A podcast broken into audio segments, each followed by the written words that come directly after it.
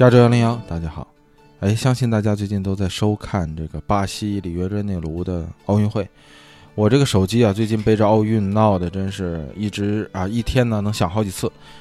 啊，一会儿这个是这个美国这面新闻的 APP 啊，爆出一个什么这个啊 notification 就消息，说这个美国队的某某某夺得一块什么什么金牌。一会儿是这个中国这面的这个新闻类的 APP 蹦出个消息说。中国队的某某某啊夺得一个什么什么金牌，这个中美两大金牌啊大户，这一届啊这四年一届的奥运会谁能啊上头条呢？这事儿不好说。不过这倒让我想起来啊，这个之前啊有一个这么个笑话，我也不知道大家有没有听过，说这个奥运会啊是本来一大帮应该休息的运动员在台上啊拼了命的折腾啊玩命。而这个另一大帮真正需要运动的人呢，却反倒坐在啊窝在沙发里，吃着薯片，吃着爆米花，嗑着瓜子，喝着啤酒，看着别人折腾玩命。哎呀，这事儿说起来是个笑话，但你仔细想，哈哈，好像是事实哈。哎，所以呢，咱们借着奥运会的这股啊春风哈，咱们鼓动一下大家，鼓动什么呢？看人运动。不如自己运动，也就是说自己呢要去健身，适当的去运动一下。嗯，坐在沙发里的此时此刻，然后 multiple word 里的，还有不知道在哪瘫着的这些朋友们，咱们要啊适当的站起来啊！当然了，你听完这期节目的啊。咱们这个能到户外的到户外啊，不能到户外，比方说外面下雨啊，雾霾太严重啊，天冷啊，哎，七八月份现在好像不至于冷到那份儿上哈。这个哎，咱们适当的做一些运动啊，有氧的、无氧的，跳跳绳、跑跑步啊，在椭圆机上走一走。哎，这个坚持运动啊，哎，并不是咱们啊，单单只是肤浅的为了保持一个良好的身材啊。咱们在座的人都很有内涵哈，身材并不重要。那么，是为了什么呢？是为了能够让咱们的心脏和血管保持健康。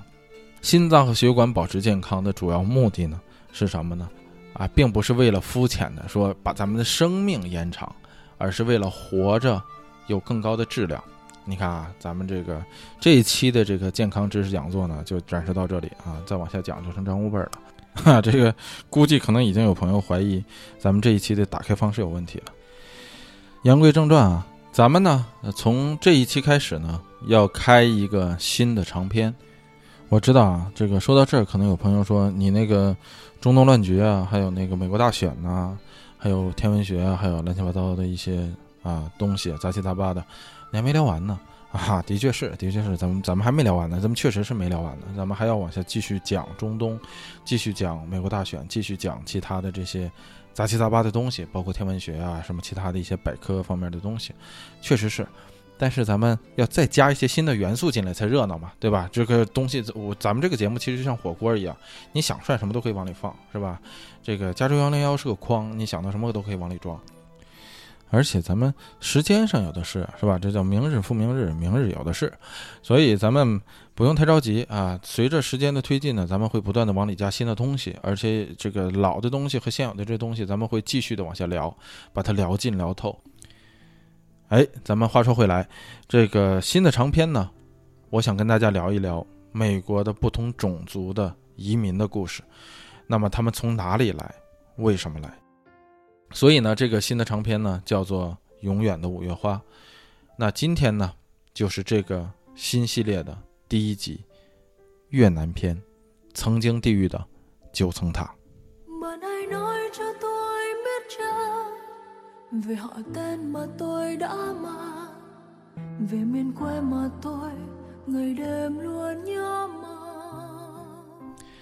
哎，咱们说到越南呢，这个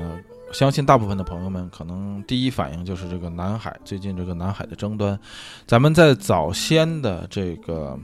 呃，美国大选第二发啊，希拉里与民主党的纸牌屋那一集里呢，咱们还说过有一个这个民主党的候选人叫做吉姆·韦伯，他老婆啊，这个这哥们是个军人出身，他老婆呢就是个越南移民，然后呢，他由于是这个娶了个越南移民老婆嘛，所以他这个一直又是军人出身，所以一直就紧咬着这个中国的这个南海问题不放。所以就是哎，搞的这个那场辩论呢，就他一个人在讲南海的事儿，啊，不干不尬的，呃，咱们还说过这个事儿。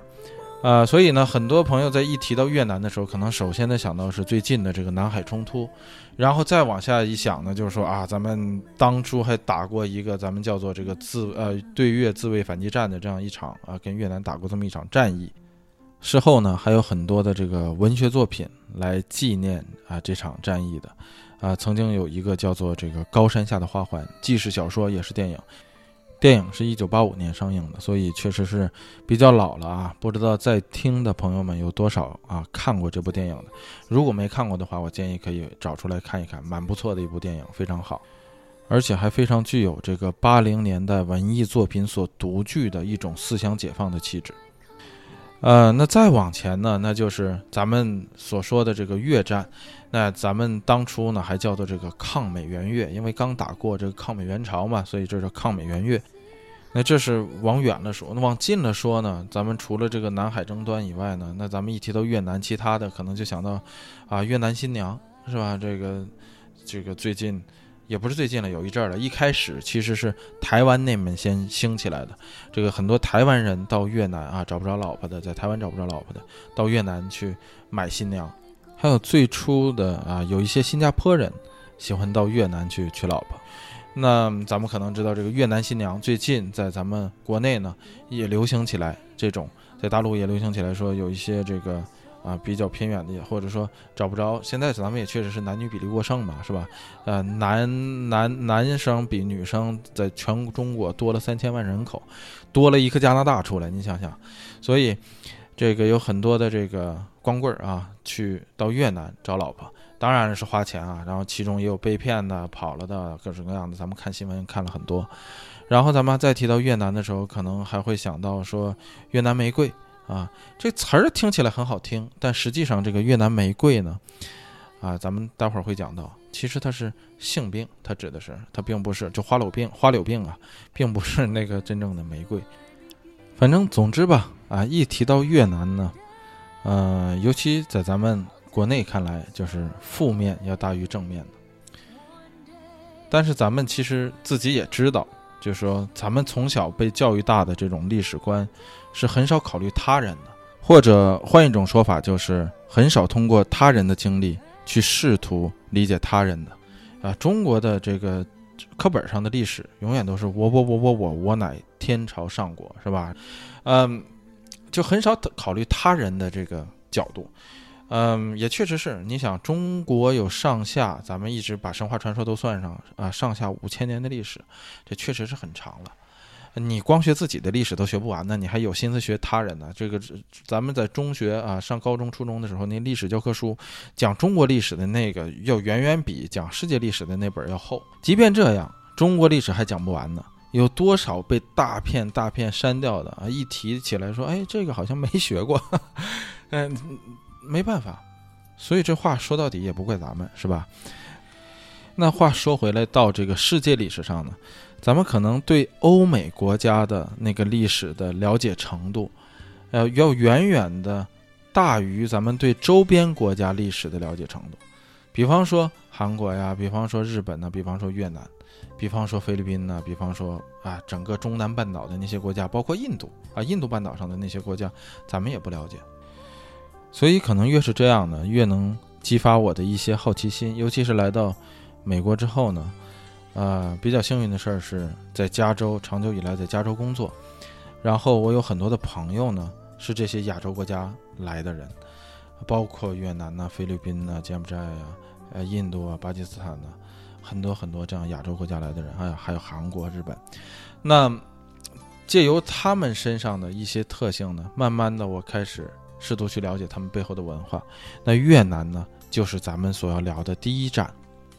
那么。作为越南来说，又是怎么来看中国的呢？啊，这个是一个非常有意思的话题。首先呢，咱们得心平气和地承认一个道理。那这个道理是什么呢？就是当你烦一个人的时候，值得肯定的事儿是什么呢？就是那个人也不会喜欢你，对吧？这是肯定的。那这话反过来说呢，就是如果你尊重别人的话呢，那别人大多也都会尊重你。如果说大部分的中国人一提到越南的时候都是负面印象的话呢，那么可想而知，那大部分的越南人一提到中国的时候呢，这个印象也不会太好。但是如果抛开二战之后的一些不必要的政治因素，尤其是近期的这些啊领土也好，还是说海洋的一些争端的话呢，我们回看历史，或者我们只看民间，我们会发现，他们和我们，也就是越南与中国是那么的相似，那么的相近。而中越两国在民间这种传统文化与习俗上的相近呢，要远远大于我们更加熟悉的朝鲜半岛和日本。也正是因为如此，越南对中国的这份感情呢，要远远比这两个国家更加的复杂。嗯，不好找出一个特别确切的词来形容这种感情。如果硬要我说一个呢，我觉得那就是爱恨交织，又爱又恨的。爱呢，是因为如果没有传统古时候的中国，那连越南这个词都不会有，因为整个越南的这个传统文化。啊，大部分呢，绝大部分都是脱胎于中国的传统文化的。那其中就包括文字。这越南呢，在古时候所使用的所有的书面文字，全部都是汉语。这个，但是他们说的这个语言呢，是越南语话。这个和这个呃，就是朝鲜半岛和日本很像，就是他们当时说话呢是用自己的语言，但是书写呢是用汉字体系。这个汉字体系书写呢，在越南做的更绝。越南的汉字书写体系连语法都是汉字的语法，都是汉语的语法。所以你看越南的古书啊，基本上你如果懂繁体字，懂点文言文的话，你能够看个八九不离十。但是越南的这个口语语系呢？完全是和书面语系脱离开的，所以从这一点上来说呢，其实越南的读书人呢，要比中国的读书人更累一点。因为什么呢？因为他首先要学一套这个口语口语的这个语言体系，然后还要学一套这个书面的语言体系。这一点呢，和这个古时候的朝鲜非常的像，所以慢慢这就造成了一种这个学习语言上的双重负担，尤其对于这个读书人来说。所以到了后期的时候呢。啊，越南呢就慢慢发展出来了一种叫做南字的这样的一种文字。这个文字呢是以汉字为基础，有点像日文中的这个片假名、平假名这种假名体系。但是呢，这个越南的这种南字体系呢跟假名体系不同。假名体系它你看用边旁部首啊、草书的一些形式啊啊做成的这种假名体系，日文的，所以它这个书写起来呢，假名体系比汉字体系更简单。也就相对于容易普及，但是这个越南的南字体系啊，走了一条这个不寻常的路。它是将汉字呢重新的组合，有的时候这个一个南字呢是由这个两个汉字组成的，有的时候呢是把这个汉字重新拆开以后再重新组合，有的时候甚至就把这个汉字呢单独啊某一个汉字单独拿出来直接用。他用这种呃这个南字呢用来标注这个越南话中的一些发音呢和一些语法。从而使它变成了一种越南所独到的一种书面体系。但这个书面文字体系呢，咱们刚才说了，跟假名不同，假名是越写越简单，它这可好，它是越写越复杂。所以这个南字呢，在越南呢一直没有推广开。啊，呃一个呢是这个读书人抗拒这种啊这个字不像字的这种体系，和因为他已经把读书人现有的这种啊传承了几百年的这样的文字呢，他要破坏掉。那所以呢，读书人呢和贵族阶层呢就本身很抗拒这种，觉得这个很低俗。那老百姓呢接受起来这个东西呢又非常的难，因为你这比学汉字还难呢，写起来太费劲了。所以这个难字体系，即便到最后的时候啊，这个阮朝啊，西山阮朝这个越南呢，在一四几几年的时候啊，推广过这种难字，但是实在是太复杂了，没法接受。哎，所以这个难字一直没有推广开。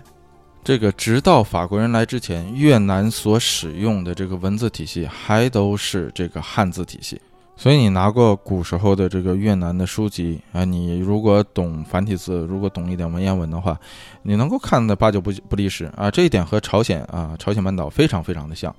后来呢，大家也都知道，这个法国人入侵越南啊，占领了越南，把越南变成了他的殖民地之后呢，这个法国人呢推广了一套这个法国人基于自己的这个法语的字母，哎，所建立起来的这么一种越南的叫做国语字的这么一种书写的拉丁字母体系，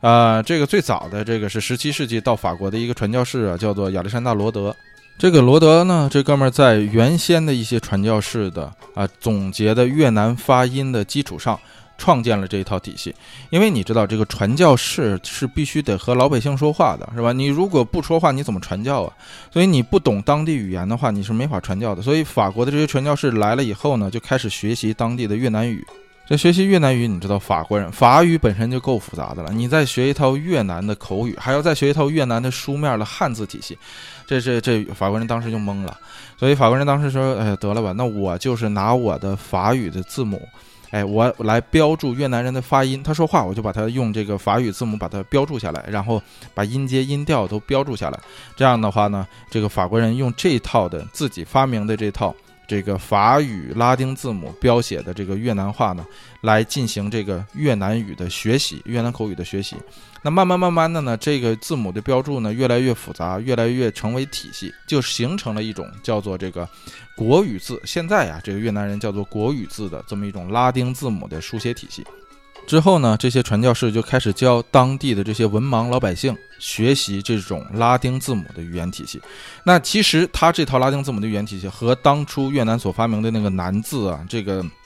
想法是很一样的，或者说和日文的这个假名体系想法是一样的，只不过是这个法国人的这个字母啊，你知道要比那个南字要容易的多，要简单的多，啊，更利于老百姓的普及。这样的话，瞬间就在民民间铺展开来了。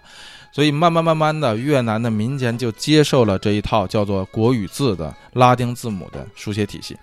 自然而然呢，这个等到读书人也都开始用这套这个拉丁字母体系之后呢，也就放弃了跟越南口语基本上不搭嘎的这一套啊古汉语文言文的书写体系。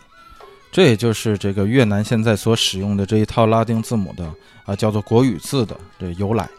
那这是越南的这个文字体系。那即便啊，今天你要是去越南的话，或者说是来这个洛杉矶的一些越南超市的话，你除了能看到这一套拉丁字母的国语字之外呢，你偶尔还会看到很多的这个汉字。也就是说，其实仍然到今天啊，这个汉字在越南还是有很有传统的。这也不难想象吧，因为法国人所推行的这一套国语字在越南也不过就是百八十年。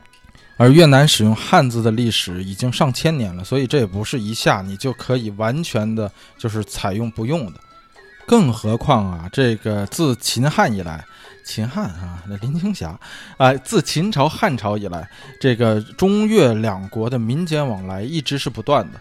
呃，包括到现在啊，越南的本国国民里头有很多人是精通。汉语的。这个汉语未未必是广呃未必是这个普通话，这个他们有很多的越南人呢是可以说广东话的，可以说这个就广东话的粤语，可以说这个土超啊土超叫做啊潮州话，还有会说这个闽南话的。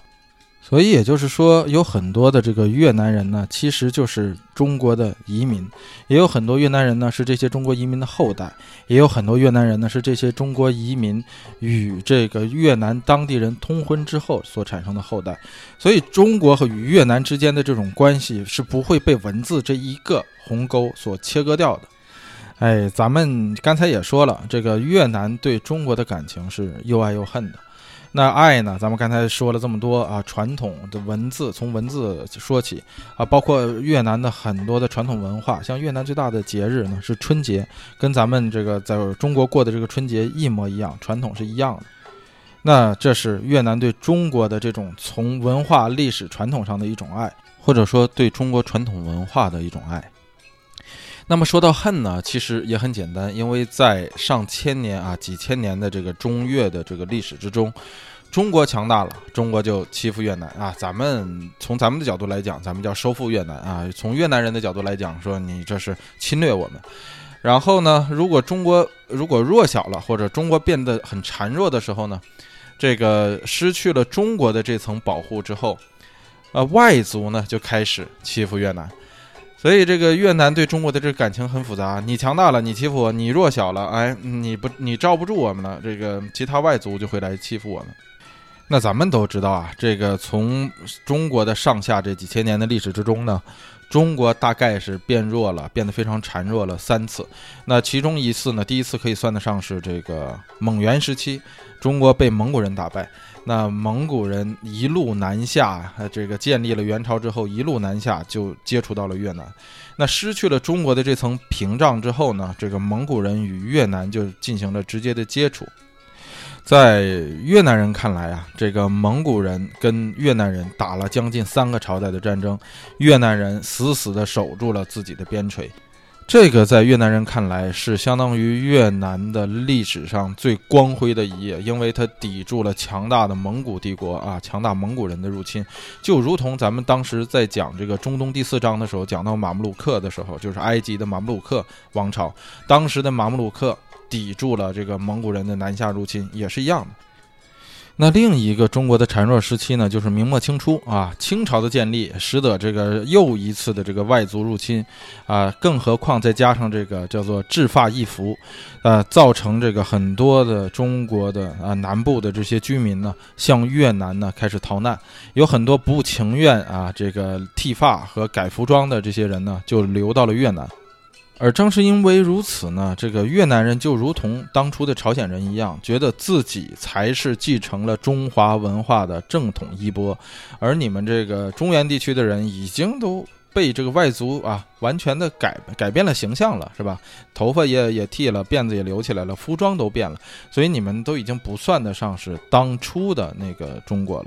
这个当初的朝鲜和当初的越南呢，都是这么认为的。不过这个话吧，得看你怎么来解释了，或者怎么来说了。比方说咱们当今社会是吧？当今社会，你看每个人穿着打扮，还有头型法式，这全部都是从西方啊这种潮流慢慢发展而来的。也就是说，每一个民族现在你看穿的都基本都一样了，但是你不能够根据说啊，你看你没有你们，你没有穿你们民族的服装，或者说你你没有留你们民族的法式，所以你就不再继承你们民族。族的文化了，我觉得这个是啊，形式主义的是吧？所以这事儿完全看怎么来解释，怎么来说。那至于说啊，咱们说这个越南，或者说一些其他的这个边远地区，咱们不能说边远地区吧，就是说中国周围的呃这些国家，最后呢没有被啊蒙元帝国呃征服，也没有被清清朝这个征服或者清帝国征服。那这个事情呢，我觉得你得看怎么来看了。我个人觉得比较啊公平的一种方法来看呢是这样的，因为中国实在是太大了，是吧？中原地区的肥美啊和它的这个土地呀资源呢，使得这个很多的这种外部的强势的民族游牧民族来看呢是垂涎三尺的，所以它就已经吸引了很多的强敌的注意了。咱们所谓的汉语来讲就叫树大招风。所以这就相当于说，中国本身已经吸引了极大的火力了，将这个外部入侵都吸引过来了，那自然而然也就减轻了周边国家对外族入侵的这种负担。那周边的这些民族和国家，如果没有中国这一大片土地和军事进行这个缓冲外族入侵的话，那他们可能在当初早就被蒙元帝国或者说是清帝国拿下了。这个咱们完全可以举个例子来说啊，就像这个太阳系中啊，这八大行星里头最大的那是木星。那木星由于它体积过于庞大，所以它吸引了很多这种啊地外的小行星，那将这个。小行星原本可能会飞向地球的这些小行星，都不都全部吸引到它的周边和它的身上去了。所以你看，木星它为地球提供了一个非常好的保护层。如果这个太阳系里头没有木星的话，那么地球还能不能发展出来人类文明，这事儿还都两说。这个中国呢，自身呢就有点像这个木星对周边国家所起到的这种作用，它吸引了大量的外族的入侵，它吸引了大量的这种对外部势力的攻击，这样呢，减缓了周边民族和国家的这样的压力。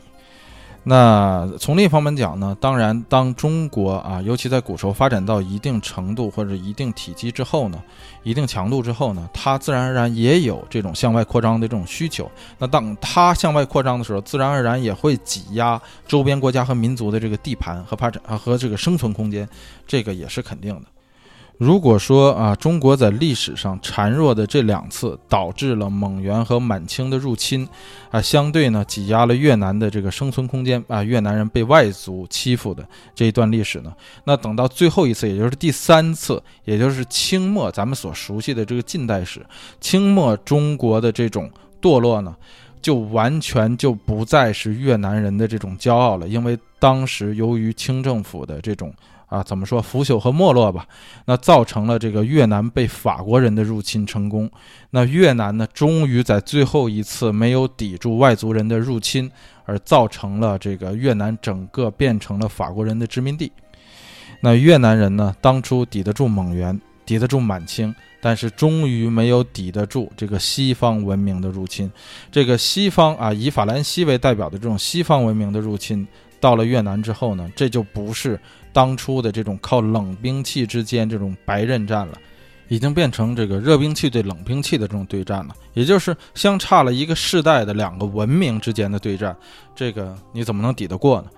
而彼时彼刻被法国人殖民之后的越南呢？在享受着法国人从西方带来的这种先进的文化和文明的同时呢，也就是说，吃用着这个法国人的所创立的这种国语字拉丁字母的越南语，啊，吃着法棍儿，喝着咖啡的同时，他们并不知道，正在那时，地狱之门向越南正在缓缓地打开。眼前的这一切美好景象，其实正是越南在近代遭受了将近半个世纪之久炼狱般折磨的一切苦难的开始。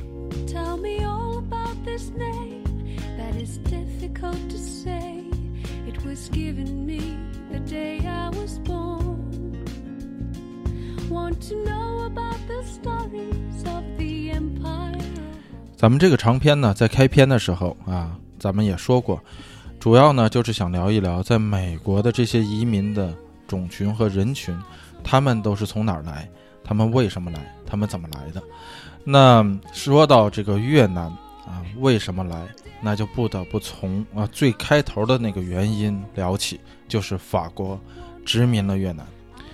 说到这儿，可能会有朋友说：“你这儿扯的也太远了吧？” 哈哈，这个越南越南人来美国，怎么从法国殖民开始讲呢？哎，这儿呢，你就得听咱们慢慢的讲来。我个人认为啊，这只是我个人的观点啊。嗯，如果你是一个啊弱小的国家，在十九世纪末的时候啊，你要被某一个国家殖民了，西方的列强殖民的时候，如果你要有选择的话，啊。你一定要选择被英国殖民，那如果你没得选的话，你也要尽量向什么德国呀、意大利呀、西班牙呀、荷兰呐靠拢，哎，千万千万不要被法国人殖民。咱们在这里说的这个法国，还包括说着法语的比利时。如果大家不信的话，大家可以查一查这个世界地图和世界历史，哪些国家啊曾经被英国殖民过啊？包括亚洲的、非洲的、美洲的。那哪些国家曾经被这个西班牙殖民过？你包括亚洲的、非洲的、美洲的，啊，哪些国家曾经被意大利、德国、荷兰殖民过？那你可以都查一下，哪些国家被法国人殖民过和或者比利时殖民过？你把这几个西方列强曾经殖民过的国家放到一起比较一下，啊，你看一下他们所遭受的，尤其是法国和比利时殖民过的国家所遭受的苦难和战争，你就明白我为什么这么说了。哎呀，这个悲催的越南人呢，就非常的不幸，啊，就偏偏偏偏的被法国人殖了民。当然了，这是我个人的看法啊，这不是说不代表广大越南人民啊。我也相信，也有很多越南人呢，啊，是对法国的感情也是很复杂的，也不能一味的以恨或爱来代替。那在十九世纪末的呢，法国人占领了越占领了越南。其实早在法兰西第一殖民帝国时期的时候呢，这个法国人就拿下了这个印度的一部分，当时叫做法属的印度。大大家看过那个《少年派》是吧？《少年派奇幻漂流》的那个电影，那个少年派以前他们家就生活在法属印度。那同一时期呢，法国还拿下了这个魁北克和美洲的一部分，加拿大的魁北克。这就是为什么说现在加拿大魁北克那片说的是法语。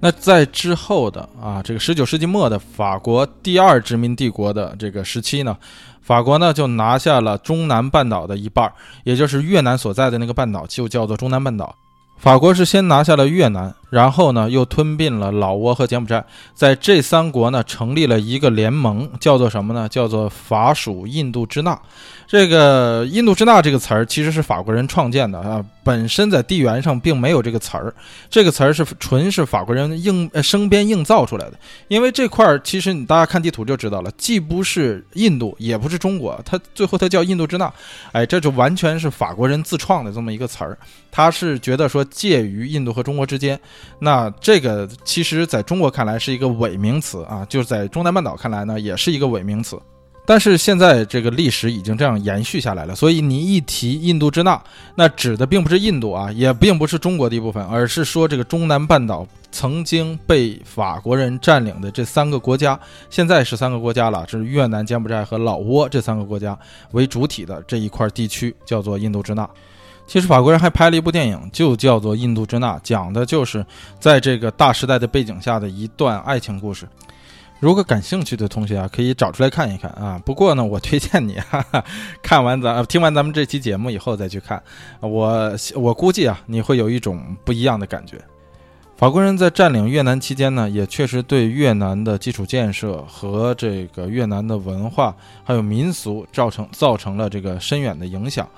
比方说啊，法国人修建的这个公路啊，贯穿呃越南南北的这个最著名的这个一号国路，还有这个法国人修建的这个窄轨铁路啊，法国对城市的这个越南城市的一些基础建设呀、建筑啊，还有包括这个城市地下的下水系统啊，啊，这都是法国人来修建的，啊，质量呢可能未必能和其他欧洲国家比啊，但是这个法国人。对这个越南的基础的投入呢，还是啊值得一说的。那从文化方面呢，啊，咱们刚才也聊过，这个法国人对越南的这个文字的这种改版呢，就变成了这种拉丁字母以后呢。对越南的这个扫盲工作是有很大的帮助的。越南在这个二战前后的时候，这个识字率还是相对来说比较高的，就是因为它这个改成了拉丁字母啊。当然了，其实这个拉丁字母当然是有好有坏，咱们不能一味的否定，不能一味的肯定。这个曾经还有这个很多的这个民国时期的学者啊，主张把汉字也要拉丁化，这其中就包括写落花生的那个许地山。啊，大家都看过那个课文啊，因为是中学的课文，他就倡导把这个汉字拉丁化啊，他只是其中的一位而已，啊，这是这扯远了。这说到法国对越南的文化的影影响呢，还包括饮食，哎，这个关于饮食，咱们待会儿再细聊。那这些呢，都是法国殖民越南之后呢，对越南的一些基础的建设和基础的文化起到的一些促进作用。但是从另一方面呢，呃，这个法国人对于越南是一样心狠手辣的，对于越南的这些呃独立运动的这些独立分子啊，和这个对于倡导这个民族独立啊、领导民族独立这些仁人义士们呢，在法国这个长期的统治以来呢，对他们真是杀无赦的。呃，据一些我看一些老的这个越南的一些纪录片呢，一些越南人回忆就说。在那个时期啊，在一战前后期的时候，和在二战临近的时候，这个，在这个越南的这个湄公河上啊，你都能够看到被法国人杀掉的这个飘着的死去的独立人士的尸体。法国人在越南进行的这是血腥镇压啊，这一点是不可抹杀的。法国人在越南那真是杀了不少越南人。啊，当然了，这些越南人，这他有不同的这个宗派，有单纯的这个独立人士，还有专门的这个革命人士，所以这个越南呢，在打第一次世界大战的时候，越南人很高兴，越南人觉得说这样可算是有人把法国牵制住了，是吧？这个法国深陷于一战的泥潭呢，呃，法国在一战的时候死伤呃的人员算一起啊，死伤人员算一起大概四百多万，所以法国人受了巨大的这个损失。在一战这个时候的越南人，他们非常希望啊，这个战火能够从欧洲一直烧到亚洲来，这样的话，这个越南就可以借机独立了。所以从这一点上，你也能看出来，越南人在当初向往独立的那颗心是非常强的，宁可让战火一战的战火那么残酷的一战的战火烧到自己家里来，只要能独立，越南人也认为值了。但是最后一战的结果大家都知道，啊，战火没有烧到。没有蔓延到亚洲来，法国呢也没有被揍倒，法国反倒是战胜过。所以越南的这种独立之心呢，独立运动呢，也基本上泡汤了。但是无论怎么样，一战也牵制住了法国在越南的啊，在这个印度支那的这个经历。所以法国人这个时候在越南的统治呢，稍稍松了一点。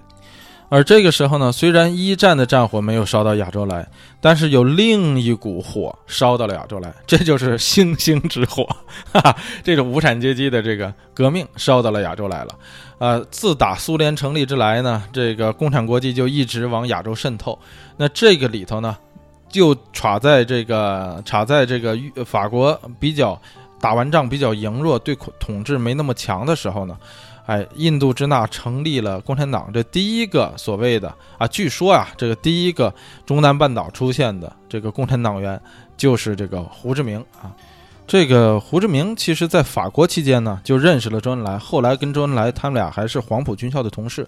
呃，越南的这些共产党跟中国的这个革命运动家呀，都是密切而不可分的。后来这个革命胜利之后啊，这个撕破脸皮，这是后来的事儿了。当初的大家还都是比较抱团的。这样一战之后呢，啊，没有几年啊，二战又开始了。二战呢来的要比一战迅猛得多。嗯，当初这个越南人期望说法国在一战的过程中能够战败，或者说是战火能够燃延伸到亚洲，这样他可以阶级独立。紧接着二战的出现，越南人的这个梦想实现了。为什么呢？因为法国啊上来没多久，被德国人给干掉了，被德国给吞并了。德国吃掉了法国之后呢，越南人觉得，哎，这好啊，咱们是不是可以？结果万万没想到啊，德国人扶植了一个叫做维希政府的这个法国政权，伪政权啊，在在法国人看来这是伪政权。那维希政府还不如原先的那个法国政府呢。所以，维希政府在这个中南半岛，也就是这个印度法属印度支那的这块儿的这个统治，比当初的那个法国政权还要坏。为什么呢？因为维希法国是站在希特勒那一边的，是站在这个轴心国那一边的。这个虽然远在欧洲的这个纳粹，不可能一脚插到这个越南来。但是呢，这个大家都知道，纳粹德国呢在亚洲当初有一个好基友，这就是日本。日本可是离越南很近，所以这个维希法国呢又投靠了德国，这个日本呢又是德国的盟友，所以这个维希法国就不得不对这个日本帝国主义呢敞开大门。那他对日本人敞开的这个门是谁家的门啊？肯定不是自己家的门。他敞开的正是这个法属印度支那，也就是中南半岛，也就是越南的大门。所以这个越南人呢，真是万万没想到啊！他们朝思暮想的让法国战败的那一天实现了之后呢，这个非但法国人没走，而且又迎来了一个比法国人还残暴的这么一伙人，那就是日本人。所以越南人在二战后期啊，那真是吃尽了折磨呀。那一一面是法国维希政府啊压迫越南人，一面呢又是这个日本的军国主义啊帝国主义压迫越南人，双重折磨。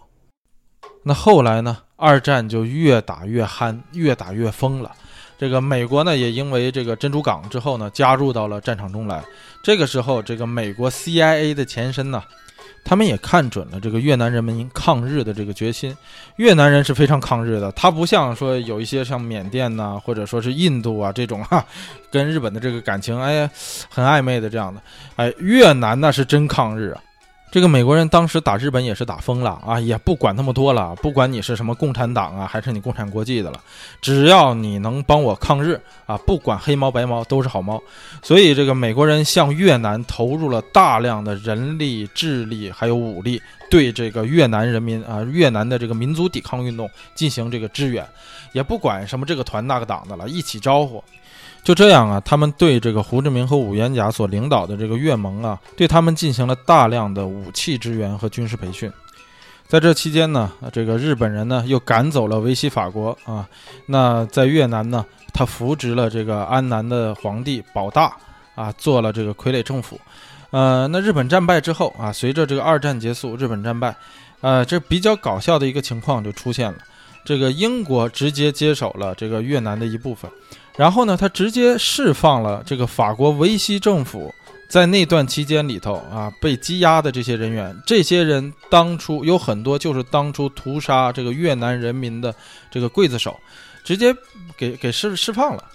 那不仅如此呢，这个英国人和法国人呢担心呢，说这个这个地方呢，就越南这地儿突然没有这个武装力量了以后呢，就是这个西方的武装力量撤空了以后呢，他担心说这个越南当地的人呃会起来，这样就像这个越盟这些人就会起来闹事，所以他或者要求独立，所以呢，他让这个当时驻越南的这些还没有撤离的日本军队保留武器。哎，让这些战败了的日本人继续管理当地的治安，哎，这也就是为了防止更多的地方被这个当初的这个越共控制。那靠北边的这一派呢，就是被越南的这个胡志明啊和五元甲控制的这一片地区呢，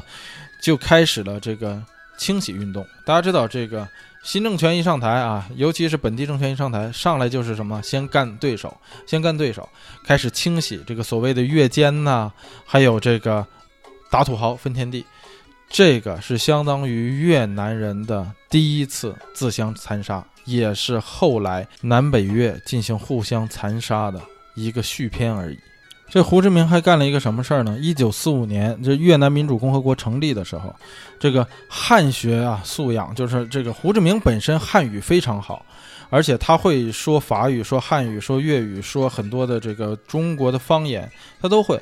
啊，就是这样一个非常有汉语素养的这么一个人啊，这么一位越南人呢，他下令，呃，从行政命令上废除了这个越南的汉字体系，从而取代的呢，那取而代之的呢，就是法国人发明的这一套拉丁字母，也就是咱们之前所聊的越南的国语字。所以大家不要以为 越熟悉、越了解中国文化的这个老外或者说外国人就会越爱中国，其实不是的。往往你会发现，其实越了解中国文化、越理解中国文化的这些老外，往往越恨中国。比方说胡志明就是最典型的一个例子。这个胡志明说过这么一个非常著名的名言吧，他说啊，他说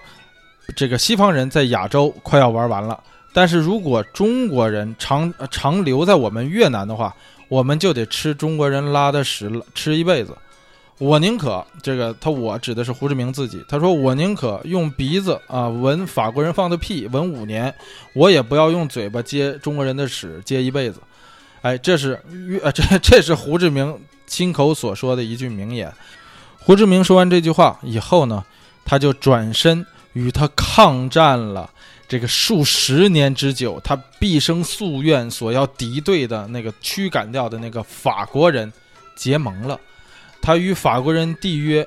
将呃这个北越，也就是他所领导的这个越南，以这个自由邦的形式留在法兰西的这个版图之中。这胡志明呢，力劝这个越盟的其他人接受了这笔交易，就是为了要把中国人赶出越南。也就是当国当初的这个中国国民革命军，也就是帮着越南人辛辛苦苦抗战了多年的国军。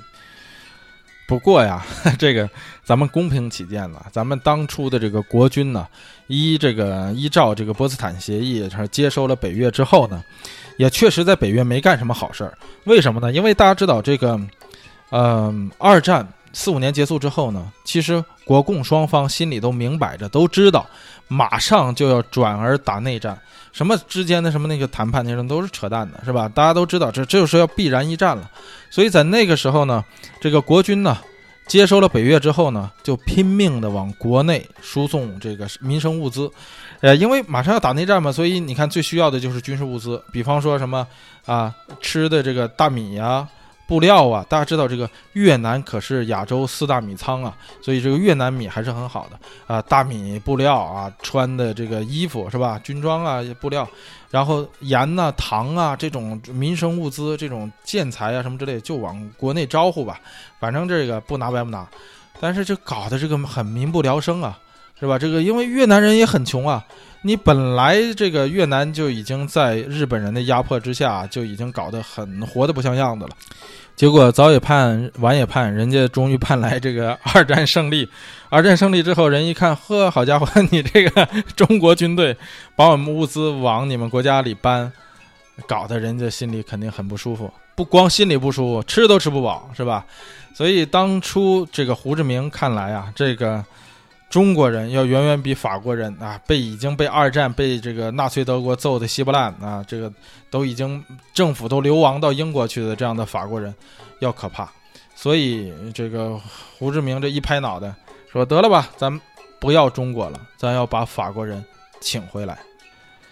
而胡志明的这项决策呀，至今在海内外，尤其是在海外，因为海内大家知道越南的那个情况啊，你不能乱说的，所以尤其是在海外流亡出来的这些越南人看来，胡志明的这个决策。其实是他一生中犯过的最大的错误，很多人呢也同意这个观点。正是因为胡志明的这项错误的决定，才真真正正的飞起一脚，将越南从那个敞开的地狱大门之中踢了进去。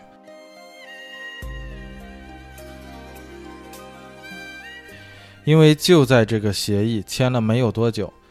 二战的战火刚刚熄灭的时候，一九四五年九月，大家知道这个日本是一九四五年八月十五号投降的。一九四五年九月，也就是说这战火停了，还日本投降还没到一个月。哎呀，可怜的越南人呢，又不得不再次的扛起枪，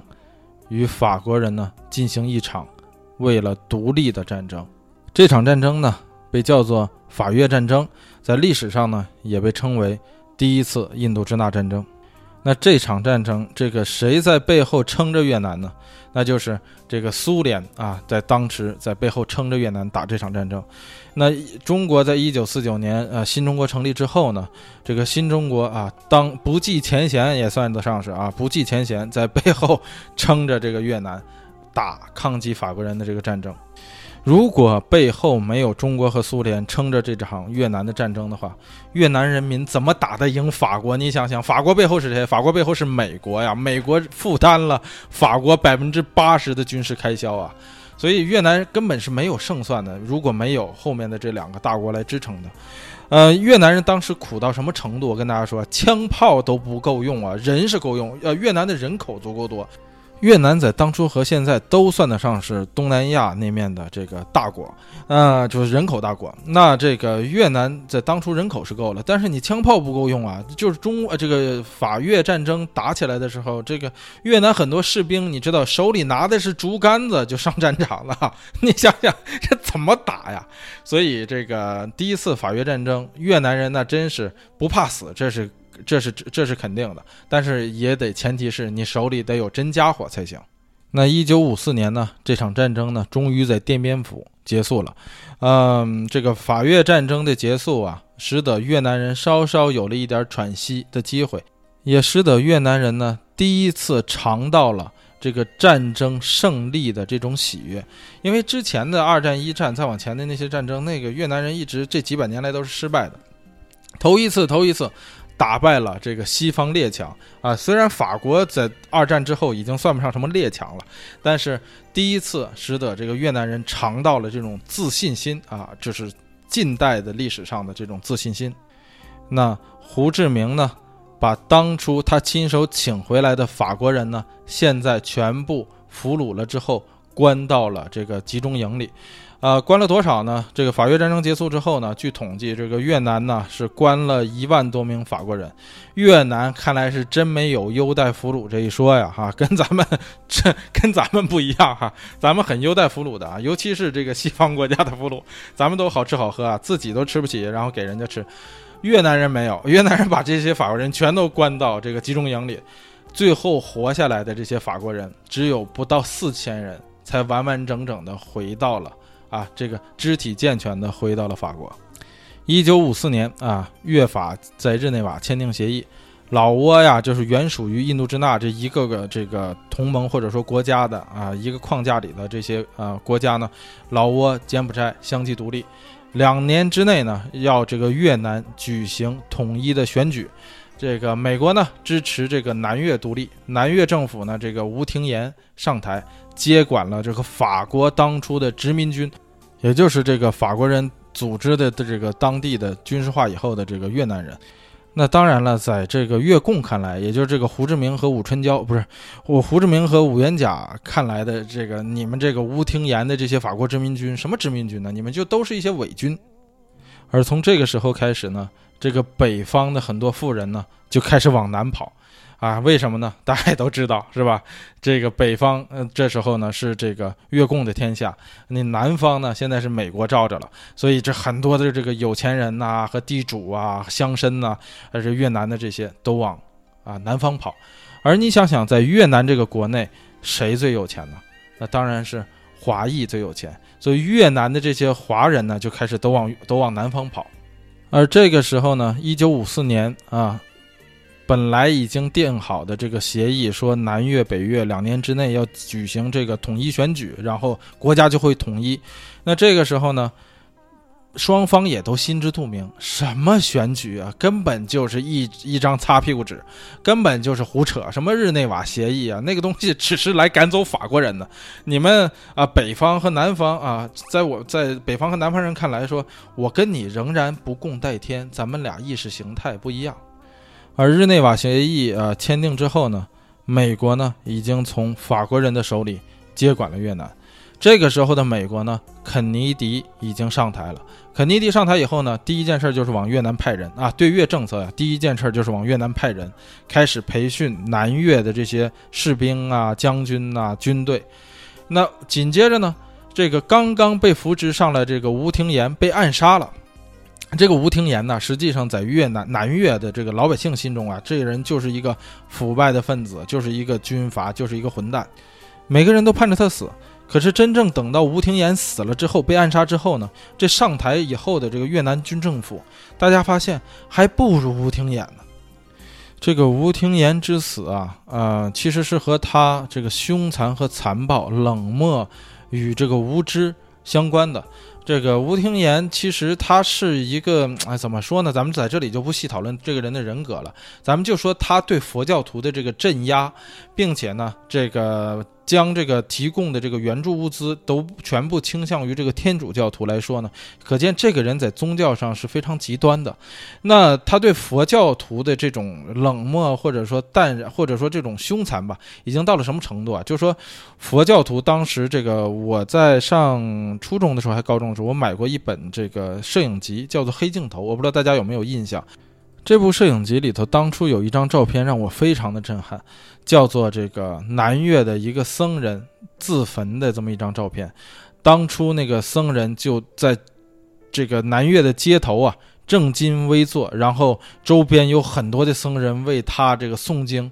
然后这位僧僧人就拿起汽油浇在自己身上，然后点火自焚了。虽然当初啊，这个纸质的这个纸张没有这种现在这个 GIF 这种动态图片的效果，但是当初这一系列的照片让我看到了以后，非常具有动态感，十分的震撼心灵。这个就是当初越南政府对僧人、对佛教徒的一种镇压，最后所导致的一个激化的结果。可在这个僧人啊，这个自杀之后，就是自焚之后呢，这个这个吴廷琰的夫人啊，说的是什么呢？他竟然对这个僧侣自焚拍手叫好，啊，他把人家这个自杀的这个事件比作烤肉，此举激起了非常大的民怨。你知道，这个越南虽然在啊法国统治时期呢，有很多的人改信了天主教，但是越南在长久数千年来都是一个佛教国家。他在这个僧人自焚之后，他把人家比作烤肉，然后这个甚至他们家人还说说，如果佛教徒啊，这些佛教徒想再来一次烤肉的话，我倒是很乐意提供汽油的。所以你想这种话出口，你作为一个领导人的家属把这种话说出口，你可以想象当时人的积怨和民怨已经到达了一个什么份儿上。所以由此之后呢？这个美国对这个越南的这个吴廷琰政府呢支持就少了很多，甚至到后期的时候，美国人已经对这起暗杀事件、这个策划事件起到了一个默许的许可。那这场暗杀事件的这个最终呢，使得吴廷琰的全家呢基本上都死绝了啊，只有少数的几位流亡在海外的，或者说当时在海外的人幸免遇难。呃，当然了，我觉得他死有余辜，嗯，但是吴廷琰一死啊，后来导致的这个军政府上台，反倒啊，咱们怎么说呢？这有点像黄鼠狼下耗子，一窝不如一窝，一茬不如一茬。这个后来所上来的这个军政府对人民的压迫，对佛教徒的压迫，其实是有增无减，而且它更加的腐败。嗯，从此呢，这个南越呢就失去了一个政治上的强人统治，那腐败与内斗呢成为了这个南越的主题。那这种犹疑、犹疑不定啊，就摇摆不定的这样的政策呢。使得南越最终走向灭亡呢，也埋下了一个非常浓重的伏笔。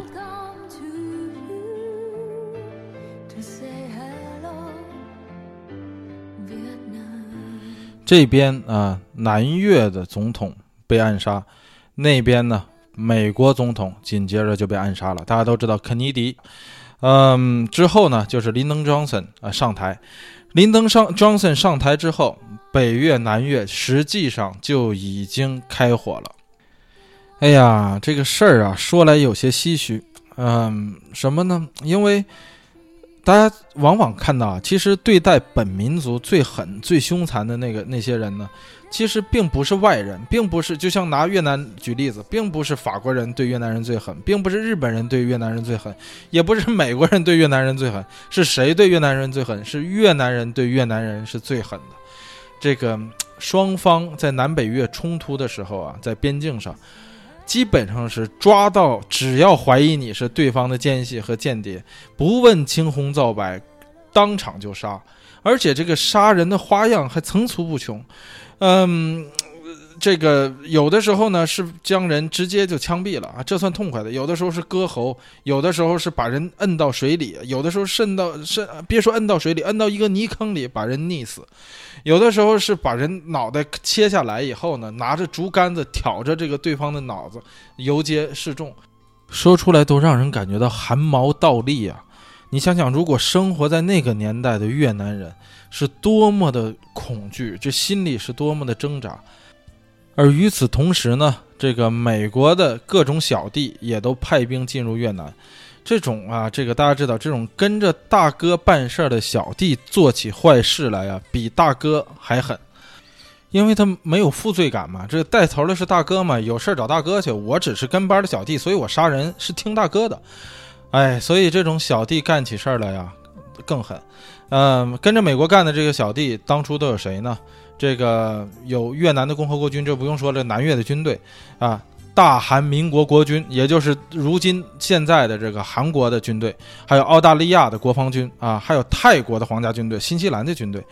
啊，甚至还有这个台湾啊派出去的一些顾问组织，没有上前线。那这些小弟里头，越南人最怕的是谁呢？我说出来你都想象不到，越南人最怕的是韩国人。最怕的是韩国的军队，而这个韩国军队啊，当时韩国的这个国军叫做猛虎部队，对太平村越南的太平村的村民平民呐，进行了一次非常大规模的屠杀，死者大多都是毫无武装的平民。越南战争期间，整个韩国军队。大家要记住啊，整个韩国军队在越南屠杀掉的平民有近万人之多呀！你可以想象这个韩国军队是多么的毫无人性。这个让我想到了，不禁想到了这么一件事儿。我倒不是说对韩国人要掀起仇恨或怎么样，咱们就是只是直述这个历史啊。这让我想起了一个什么呢？就是说在呃日本侵华期间呢，实际上有很多的日本鬼子啊。都是当初的这个朝鲜人，都是当初日本在朝鲜啊驯化以后的这个朝鲜人，扛起枪来为这个日本皇军啊，日本天皇到中国来入侵中国的领土，来残杀中国的百姓。当初这个啊，从这个民间来看，最怕的都不是日本鬼子啊，这跟中国人一样，这跟这个中国人跟越南人一样，怕的都不是美国鬼子，怕的不是日本鬼子，怕的是那些二鬼子。什么叫二鬼子？就是这些被这个日本驯化以后的朝鲜军队。这些人啊，这些作为这个大哥做恶事大哥的小弟们所做出来的事情，往往比那些大哥。还要凶狠，还要凶残，还要没有人性。就拿这个太平村屠城屠屠村来说呀，那真是连妇女儿童啊，因为当初这个男人都出去打仗了，村子里留下来的不是老弱病残，就是妇女儿童，你怎么下得去手？哎，而这支屠杀太平村的这支韩国军队呢？正是当初在朝鲜战场上被志愿军全军消灭掉的那支白虎团，在战后呢，韩国呢对他进行了重建，那恢复了当初的这支首都师白虎团，又将这支白虎团调到了越南战场上，又正是这支白虎团屠杀了整个太平村。不过呀，说到这个韩国人的这个当初的这个大哥呀，美国人当初在越南也没干过什么好事儿。美莱村屠杀啊，这美军干的，而且到最后美军也没受到什么惩罚，说是判什么终身监禁，最后也就只判了三年。哎呀，至此之后呢，这个林登·庄森批准了啊所谓的这个“滚雷行动”，对越南呢，尤其是北约地区啊，持续的、不断的、不间断的轰炸。哎呀，越战打到最疯狂的时候啊，这个越南的平民和难民呢，死都不怕了。怕的是死的太难看，死无全尸。所以你从这里也能够看到，美国人为什么那么反对越战，尤其是当这个太平村呢，以及其他的村庄，像美莱村这样的屠杀的事件跃然到美国的报纸上的时候，你知道国内的那个反战情绪到达了极点，人们就开始怀疑说：难道我把我的孩子们，我把我的兄弟姐妹们？甚至我把我自己送到战场上，为这个国家舍身赴死，难道就是为了去干这样惨无人道的事情吗？难道我远赴千里之外，我认为我是为这个国家舍身赴死的时候，难道是为了去强奸人家的妇女，屠杀人家的儿童吗？你知道美国在越战死了有将近六万士兵，有数十万的这个受伤残废的军人啊，从退伍下来。你知道，人们就开始怀疑说：“我这么做是为什么？我为什么要把自己这样年轻的生命放在这千里之外，我都甚至在地图上都找不到的那个国家上去呢？我为什么要打这场战争？正是因为美国的这种民间情绪的这种集中的爆发，造成了当时大规模的全国上下的一致的反战游行，全国人民都在呼吁说要停止越战，停止说要停止越。”所以到一九七三年的时候，美国早已无心再打了。尼克松一上台，一个字撤，所有在南越的美军全部撤离了，只留下一些这个军事顾问和使领馆的人员。而当时的这个南越的这些军队呢，还在做最后的抵抗，一直到一九七五年四月三十号，西贡终于被北越拿下。长达四十年的战争啊，终于落下了它的帷幕。如果你要问我说哪个国家曾经遭受过长达四十年的战争，我可以给你回答出来很多很多。但是你要说哪个国家曾经遭受过长达四十年的现代化战争，哎，那我只能告诉你，除了像越南这样悲催的国家，真的是没几个。从一九三几年的二战开始，一直到一九七五年结束，越南已成一片焦土。哎呀，我敢说呀，这个世界上啊，不曾有过天堂，啊，没有天上人间。哎，嗯，但是世界上绝对曾经出现过人间地狱。哎呀，这个越南呢，很不幸，就曾经是这样的人间地狱。嗯，我觉得已经没法用语言来形容那个战争时态的越南，在现代化战争中饱受了四十年摧残的越南是个什么样子了。那个时代生活在那个时代的越南人的那种生活状态是什么样了？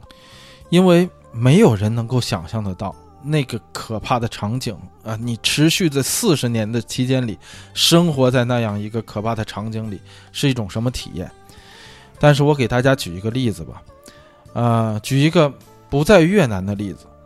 大家知道，这个咱们刚才聊到的这个法属印度支那，包括了三个国家，有越南、老挝和柬埔寨。那老挝呢，曾经呢是支持啊北越的。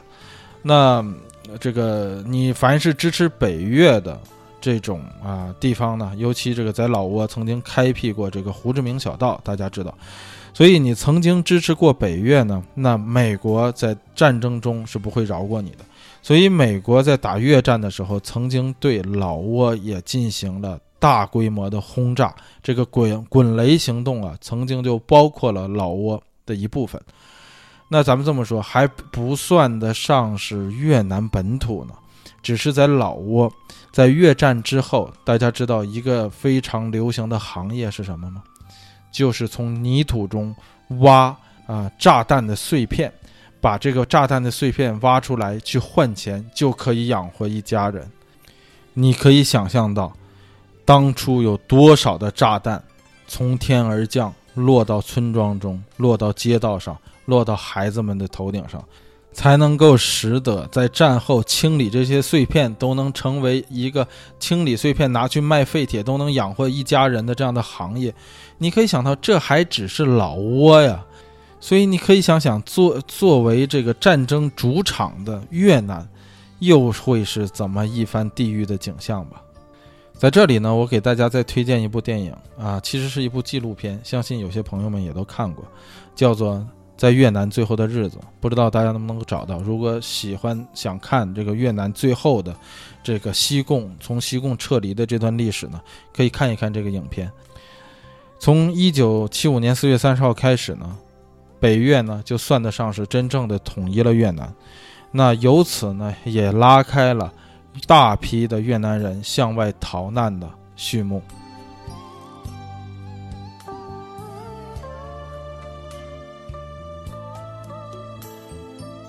那这里面呢，咱们就要谈到说，之前啊，前几分钟咱们聊到的这个说，在越南最后的日子这部电影，啊，其实是部纪录片啊，里面的影像全部是真实的影像。从那个影像里头，大家能够看到说，在西贡马上就要被拿下的时候，被这个北越拿下的时候，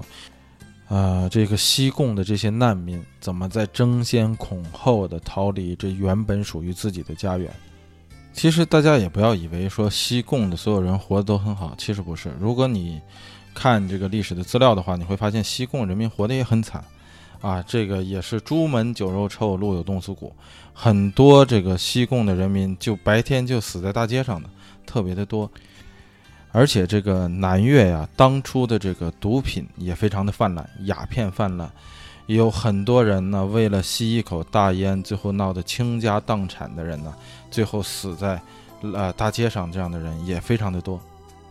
再者啊，就是说，你也可以想象得到，就是说，在越南这样一片焦土之上，啊，安身立命，你想做一个正常人也是很难的。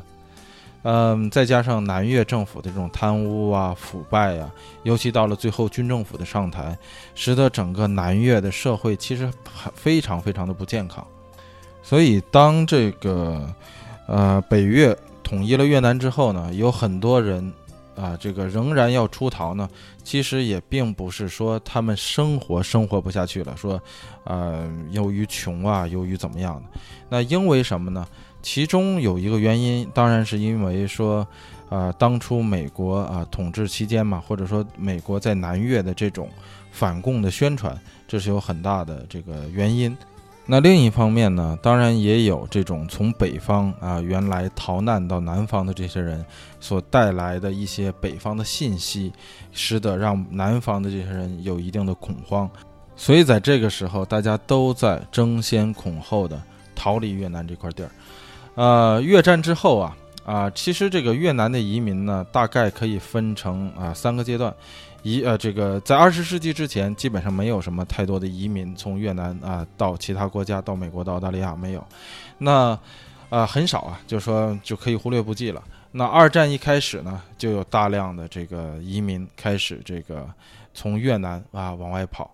呃，越战开始以后呢，又有一大批的移移民开始从越南往外跑。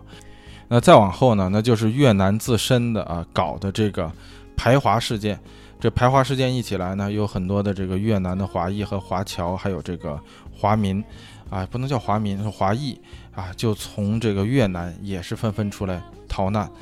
嗯，那其中最多的这一块呢，就说这个占难民比例最高的这一块呢，就是越战逃之后逃出来的人。越战之后逃出来的有大概多少难民呢？全球的越南人啊，这个全球逃出来的所有越南人加到一起呢，大概有三百多万难民。呃，这个三百多万里头呢，其实有一百里头的一半儿吧，也就是一百多万呢，其实都是越南的华人，也就是或者说是华裔。关于这个呃逃难的这个过程，我当初还看过一个台湾的小资料，呃，就是讲这个一九七五年的时候啊，咱们刚才也说过，一九七五年之前，台湾啊这个中华民国政府派了很多的这个军事后援团和这个顾问团，还有这个农耕队，就农耕队就是专门帮助越南人去开垦农田的这样的人呢，呃，去这个越南做支援，啊，搞后勤的一些事儿。那这个当然也有搞政工的，但是大部分都是在后台做这种啊支援工作的。那咱们这个台湾的同胞们呢，这个在撤侨背后呢有很多故事，这其中就包括一个这个台湾当初的这个中华航空的一个呃这个机组人员回忆，就说当初他们飞到这个越南之后啊，就是派华航啊，中华民国派华航。到这个越南啊，到西贡去把这个当呃这个台湾的工作人员都接走，但是他们到了以后发现这里有大量的这个除了工作人员，你想很多工作人员在这一工作，你想这个战争一打打了几十年，所以很多工作人员在这成家立业了，然后呃有家属有侨眷，所以这个飞机一到那儿以后发现，哎呦根本坐不下，所以怎么办呢？这华航干脆就把这个下令就把所有的座椅全部拆掉。就是这个，你大家见过这客机啊？客机里头的座椅全部拆掉，所以你可以想象华航在当初想出来的这个办法，我觉得真是很妙啊！就是说把所有的座椅全拆掉，然后可以坐更多的人进去。那怕不安全怎么办呢？就在地上绑了很多的这种安全绳，让这个人们可以拽着它，那这样的话，这个飞机可以起飞。华航啊，派了很多的飞机去越南接这个台湾的咱们台湾的同胞啊，和这个越南的一些当地的这个侨眷，还有华裔华侨，啊，接了很多的人。但是你想，飞机的运载能力是有限的，但当初越南呢有一百多万华侨，你怎么可能都接过来啊？不是华人啊，是华侨，这个。这个飞机是不可能拉得走的啊，船都拉不走啊。说最后一班这个华航的飞机起飞的时候，这个北越啊，以北越的军队已经占领这个西贡了，当时的这高射炮就对着这个民航飞机打。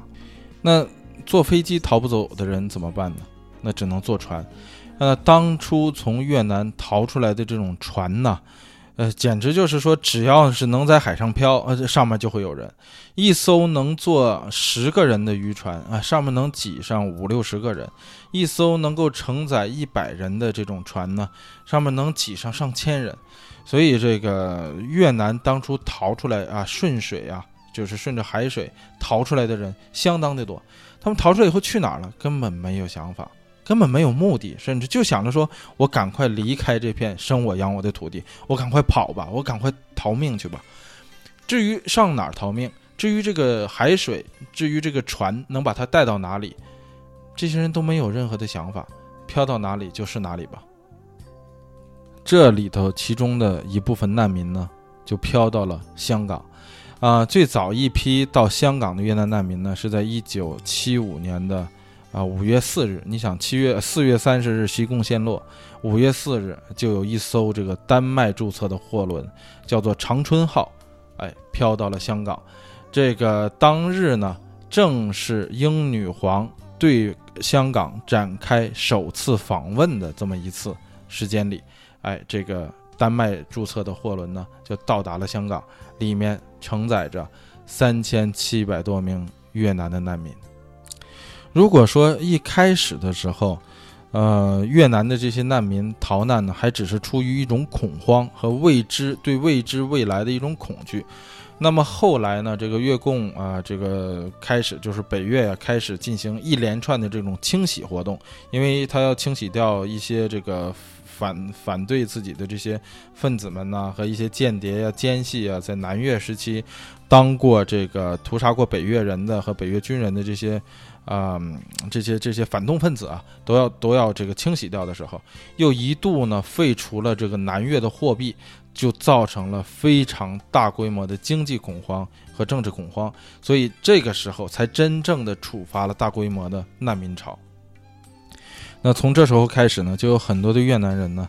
啊，踏上一艘人满为患的小船，或者是已经拥挤不堪的货船。随着波涛在海上漂泊着，期待着这大海的浪潮可以将他们推到一个新的天地里，可以让他们重新开始。这个时候啊啊，这一段期间呢，就不说别的地方，就单单只是香港这一个弹丸之地，自一九七五年到这个最后的二零呃两千年的时候，嗯，这一段期间里头，整个香港。就接收了高达二十万名的越南难民，最后呢，这个香港呢不得已将这个越南的这个，你想香港才多大地儿啊，二十万的难民进来，所以香港呢就把这个越南呢，呃，这些难民呢分成了政治难民和这种。为了经济逃难的这种船民，那难民呢？香港可以把它转送给其他的接收难民的国家。那这些船民呢？香港就开始组织向这些船民呢劝返。你知道啊，即便是因为经济关系逃出越南的这些人，如果他们回去的话，那等待他们的也就不会再是一个简单的经济问题了。所以你把他们自愿遣返，这必然呢。会造成这个难民营的一些冲突和暴动，嗯，这里头就香港的这种关于越南难民的电影其实有很多，包括这个香港当时一度流行的一个广播叫做“北漏洞北漏洞拉”，“北漏洞拉”这几个字呢，如果用广东话发音呢，其实和越南话的这个叫做“从今天开始”这几个词的发音是非常相信呃非常相似的，这个就是。香港当时对这个越南难民营不断的、不间断的这种广播，告诉他们说什么样的人才是难民，什么样的人才是船民，什么样的人能够被遣送，呃，能够被这个，呃，就是分配到其他的这种接收难民的国家，什么样的人，那你只能被遣返回到这个越南那里，就是你的这个祖国那里去，所以。这样的事儿一造成了这个当地这个难民营的一种暴动，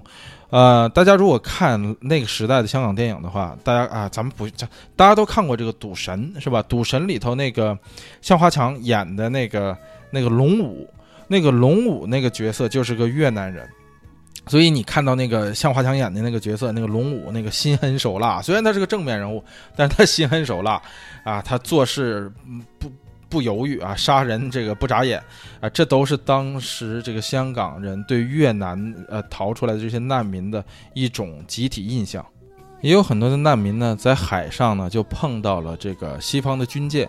那据说啊，我看这个有一些难民的回忆录里头说，还有这个回忆的一些纪录片里说，说如果你要是碰到澳大利亚军舰的话，这个澳大利亚的军人呢还算是态度非常好的，对待这个难民啊，越南的这个难民呢，这个接纳程度也是比较高的，啊，接纳工作呢也是比较友善的。呃，如果你要是碰到美国的军舰的话呢，这个美国人对越南难民的这种态度是非常的。啊，这个不屑，或者说非常的不礼貌，或者说非常不不友好的，那这也难怪，因为美国人在越南啊，这个是失败了嘛，也投入了那么多的金钱，那么多的生命，年轻的生命就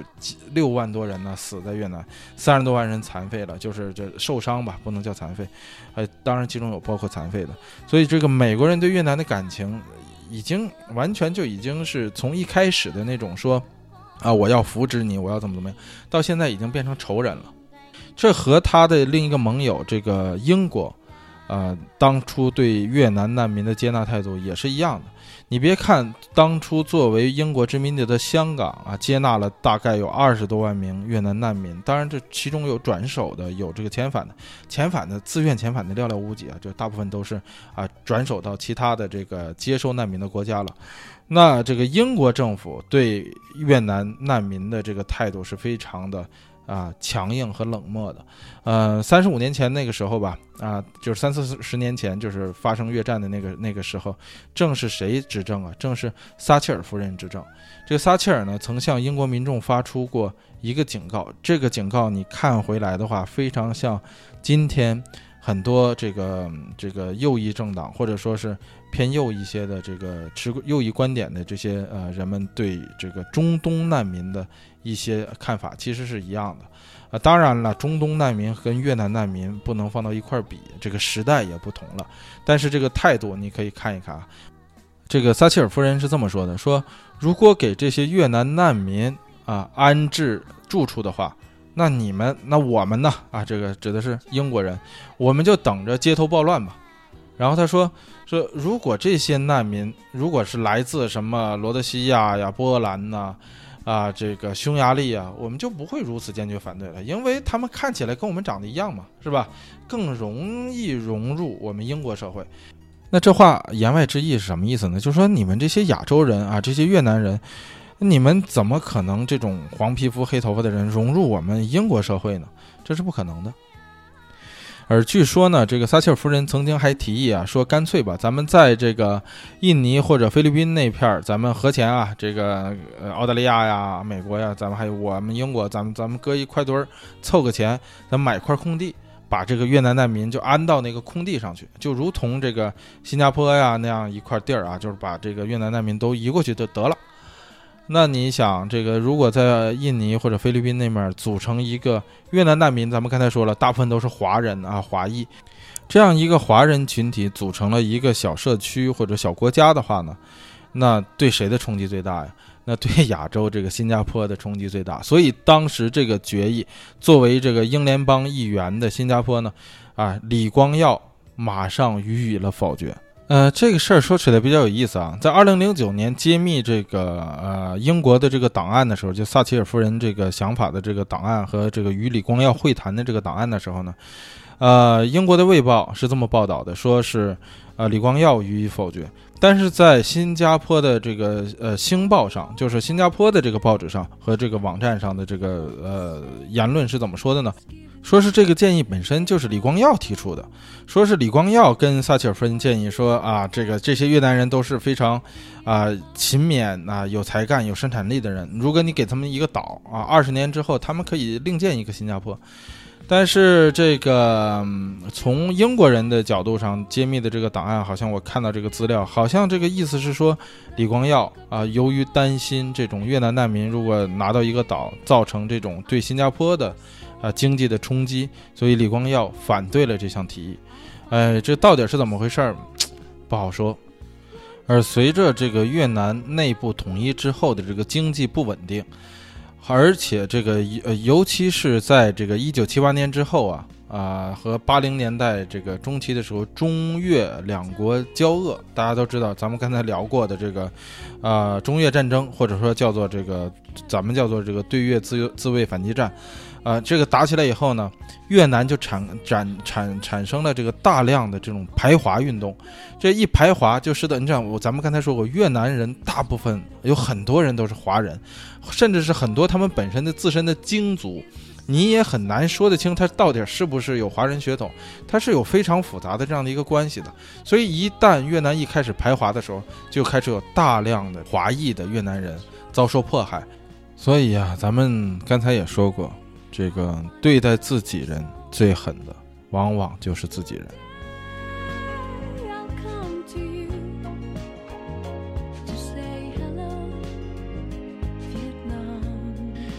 哎，这一集呢，咱们聊越南呢，先聊到这儿。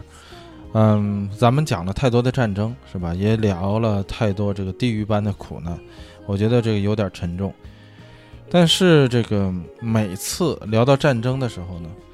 我都能想起这个小的时候看过的一本这个英国的著名的奇幻小说，叫做《格列佛游记》，相信有很多的朋友们都看过这本书啊，也叫做呢《小人国游记》。它里面对战争有一个非常有意思的描述，我想在这里呢重提一遍，分享给大家。当格列佛由于一次船难来到小人国的时候呢，他慢慢的发现这个国家呢有两个党派，这两个党派呢根据只是根据鞋跟儿的高低就划分了不同的人群，叫做高跟儿党与低跟儿党。而这个国家的国王呢，在早先由于一次事故呢，使他相信呢，在吃煮鸡蛋的时候呢，都要从小头的这一端将鸡蛋敲碎，然后再吃剥皮，再吃煮鸡蛋，才是正确的吃煮鸡蛋的方法。这一点呢，与他一海相隔的另一个小人国呢，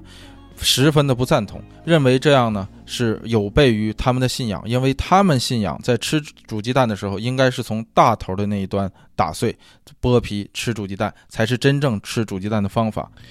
由于呢，相信这个吃煮鸡蛋应该是从大头敲碎，还是从小头敲碎的这样的信仰的不同呢，造成了两个国家的交恶，从此呢。展开了一场双方都在认为自己在捍卫信仰的战争。今天呢，咱们就聊到这里啊。那节目的最后呢，一如既往为咱们加州一零一的这个微博和微信的公众号呢做一下广告。微博公众号呢很简单，是 California 幺零幺啊，California 呢是英文的全拼，然后一零一阿拉伯数字。嗯，微信的公众号呢很简单，五个字。加州一零一，加州汉字一零一阿拉伯数字。如果感兴趣的同学呢，啊，这个有时间可以加一下这个微博或者微信的公众号，里面呢会有一些图文资料与大家分享。那同时呢，如果大家觉得咱们这个节目还算不错的话呢，欢迎大家订阅收听。如果进一步觉得咱们这个节目还算拿得出手的话呢，那也非常感谢能够推荐给更多的朋友们。